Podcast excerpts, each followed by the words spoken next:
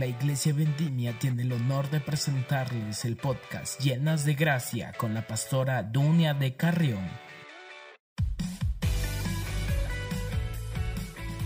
Deja que el poder de Dios fluya a través de tus cantos. Bienvenido, bienvenida. Te saluda Dunia Bustos de Carrión. Clave número 9. Dios ama la música. ¿Conoces este secreto? Un canto que eleve el nombre de Jesús tiene gran poder para traer libertad.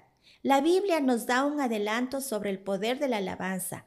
Habiendo sido encarcelados y justamente Pablo y Silas se pusieron a cantar a Dios y a darle gloria desde su celda. En vez de abatirse, eligieron elevar sus voces hacia Dios, y mientras elevaban bien alto el nombre de Jesús, de pronto la tierra tembló, las puertas se abrieron y las cadenas de los presos se rompieron. ¡Qué milagro tan increíble! Te recomiendo leer Hechos 16, 25 y 26. Este poder de la alabanza está disponible también para ti. Hay puertas que tienen que abrirse, o cadenas que deben romperse en tu vida. Como decía el rey David, invocaré a Jehová, quien es digno de ser alabado, y seré salvo de mis enemigos. Salmos 18.3. Cuando clamas al Señor y alabas su nombre, Dios te libra de todos tus enemigos.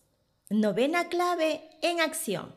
Alaba hoy a Jesús, cántale con fuerza y convicción. Cree, declara, Canta que está por encima de toda potestad y ve las cosas moverse en tu vida. La Biblia dice que Dios está en el medio de las alabanzas de su pueblo.